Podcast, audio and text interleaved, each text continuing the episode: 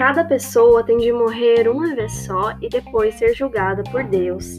Assim também Cristo foi oferecido uma só vez em sacrifício para tirar os pecados de muitas pessoas. Depois ele aparecerá pela segunda vez, não para tirar pecados, mas para salvar as pessoas que estão esperando por ele. E aí, galera, tudo bem com vocês? Prazer, meu nome é Miriam e esse é o podcast Garota de Fé, seu podcast cristão. Bom, Nessa edição, eu vou conversar um pouquinho com vocês sobre a segunda vinda de Cristo, ou também como é, ou também como é conhecida a volta de Jesus.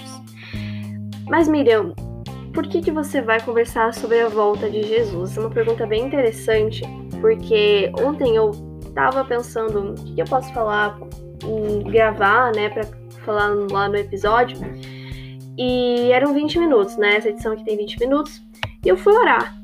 E Deus falou comigo, Miriam, você vai falar sobre a volta de Jesus. E eu e cá estou eu para falar sobre a volta de Jesus. Então é um tema assim bem interessante, é um tema que demanda assim bastante tempo, então eu não vou falar sobre, não gente, eu não vou falar muito sobre Apocalipse, tá? Lá sobre as profecias, enfim, tá? Se vocês quiserem, depois vocês podem ler Apocalipse. Vou deixar inclusive um link, os links aqui na bio. Bio não, gente, na descrição para vocês poderem acessar e depois lerem Apocalipse. Vou deixar uns links de um site de estudos bíblicos, porque tem várias profecias lá em Apocalipse. Não sei se vocês, gente, mas eu tenho um pouco de dificuldade. Então, para vocês acessarem, então vou deixar todos esses links aqui na descrição. Eu separei, então, para a gente conversar um pouquinho sobre a volta de Jesus, sete perguntas muito comuns. Muito comuns, assim, a gente escuta até mesmo entre os cristãos, gente. Então são sete perguntinhas.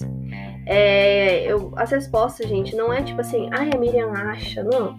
Tá conforme a Bíblia, que vocês podem depois abrir lá na Bíblia e ver. Tá tudo escrito lá na Bíblia, tá? Não, não, não, não sou eu que acho, que penso, não é uma opinião minha. São fatos, galera, são fatos, entende? Então vamos lá, que eu separei aqui todo, todo o roteirinho bonitinho, gente. Até demorei mais para fazer esse roteiro aqui, porque eu queria falar tanta coisa, gente, mas tá bom. Então, o que é a volta de Jesus? Primeira pergunta, então, o que é a volta de Jesus? A volta de Jesus, então, será o dia que Jesus regressará, Jesus voltará a essa terra. Jesus, então, nasceu, é a primeira vinda de Cristo. Ele nasceu, veio ao mundo, morreu por nossos pecados naquela cruz, mas aí depois ele ascendeu aos céus, né? Mas essa é a segunda vinda de Cristo. Ele não vai vir como um bebê. Tem pessoas que acham que Jesus vai vir como um bebê, como. É, não, gente, ele não vai vir como um bebê, tá bom? Ele vai vir em glória e majestade, assim como a Bíblia diz. E ele não virá para morrer pelos nossos pecados, porque ele já fez isso na primeira, quando ele veio na primeira vinda, né?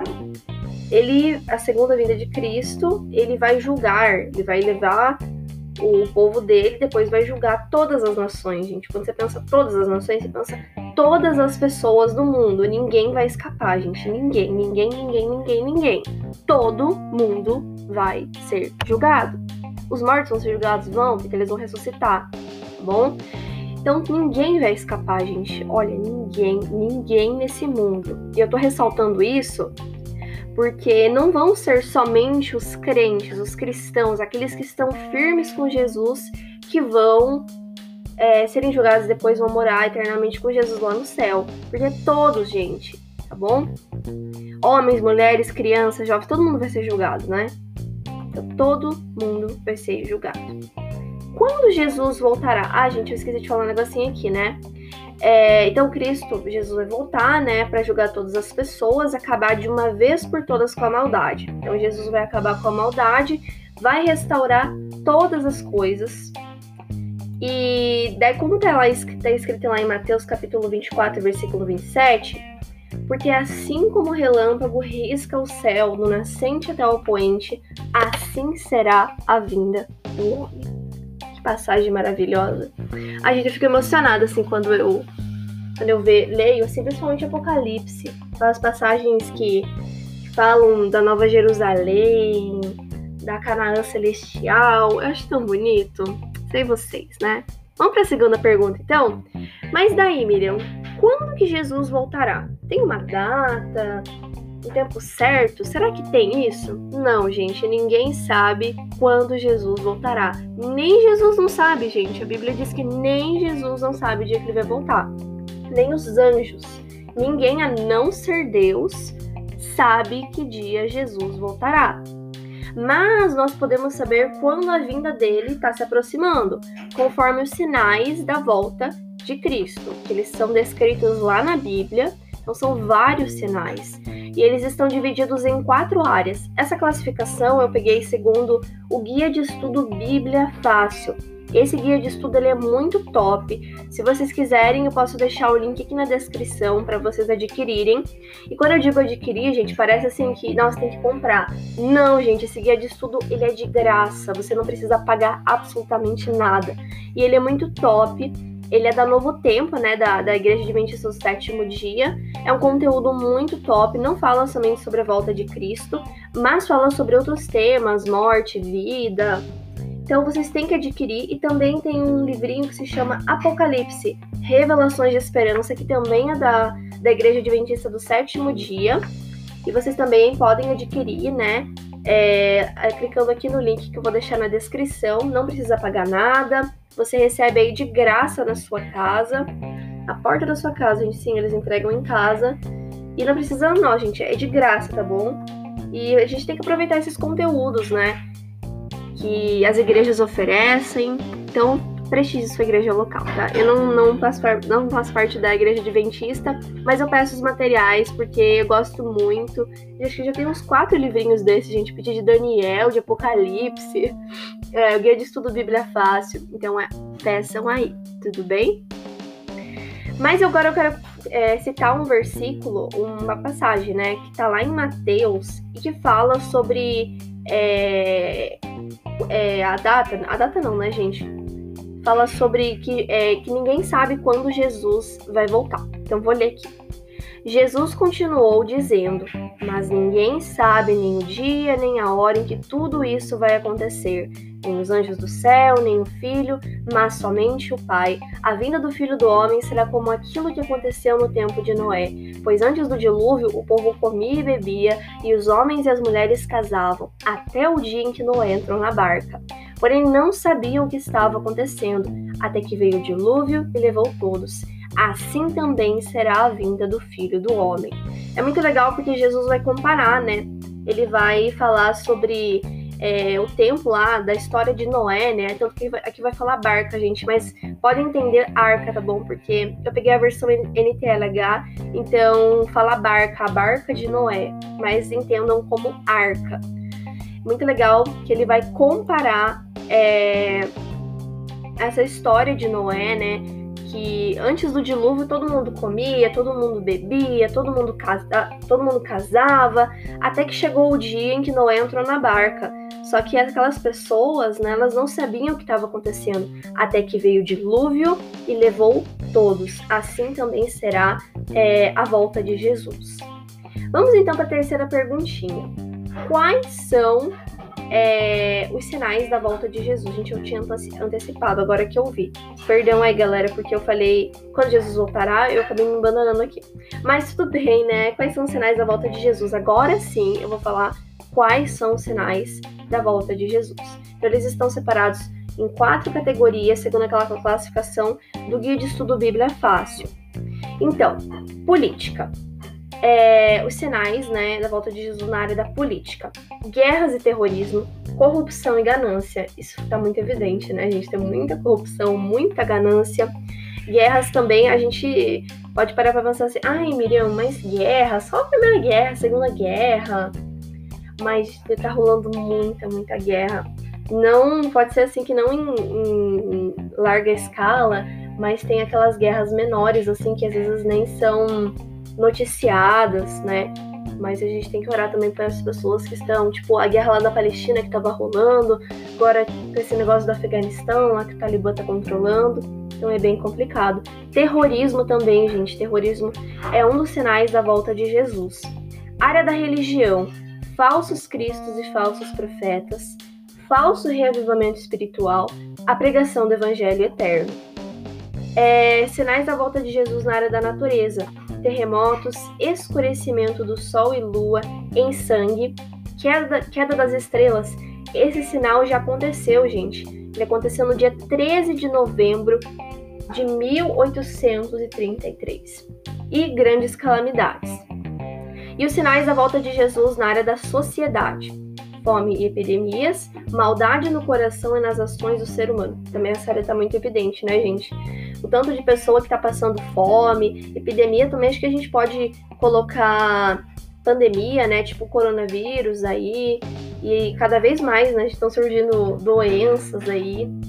E também isso são, isso são sinais da volta de Jesus. E maldade no coração e nas ações do ser humano nem se fala, né, gente? Tanto de assassinato que tá acontecendo aí, feminicídio também. Quando, quando eu falo assassinato, engloba tudo, né? Genocídio, feminicídio, latrocínio. Então, é, são sinais também da volta de Jesus. Quarta pergunta. O que as metáforas da figueira da mulher grávida e do ladrão podem nos ensinar. Eu não sei se vocês já leram na Bíblia, mas a Bíblia nos apresenta três metáforas, né?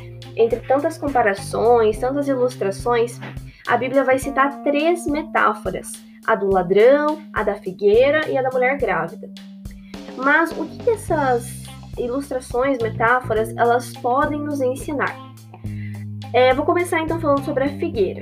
A metáfora da figueira, ela vai ser apresentada para nós lá em Mateus, no capítulo 24, versículos 32 e 33, onde Jesus vai dizer assim: Aprendam a lição que a figueira ensina. Quando seus ramos ficam verdes e as folhas começam a brotar, vocês sabem que está chegando o verão. Assim também, quando virem acontecer essas coisas, fiquem sabendo que o tempo está perto, pronto para começar.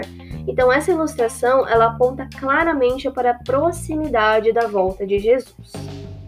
Vamos agora para mulher grávida. A metáfora da mulher grávida é apresentada para nós lá em 1 Tessalonicenses, capítulo 5, versículos 2 até o 4, onde Paulo vai dizer assim: As pessoas não poderão escapar, pois será como uma mulher que está sentindo as dores de parto. Então, essa ilustração ela vai mostrar para nós que os sinais de Jesus estão se intensificando, ficando cada vez mais frequentes e afirmando assim a certeza desse faustoso acontecimento. E também a gente tem por último aqui, né, a metáfora do ladrão. Essa aqui é bem famosa, acho que provavelmente vocês já devem ter escutado. E eu gosto muito dessa metáfora. Já a metáfora do ladrão, ela vai se encontrar lá em 1 Tessalonicenses, capítulo 5, dos versículos 2 até o 4, onde o apóstolo Paulo vai dizer assim para a igreja que estava em Tessalônica. Quando as pessoas começarem a dizer tudo está calmo e seguro, então é que de repente a destruição cairá sobre elas.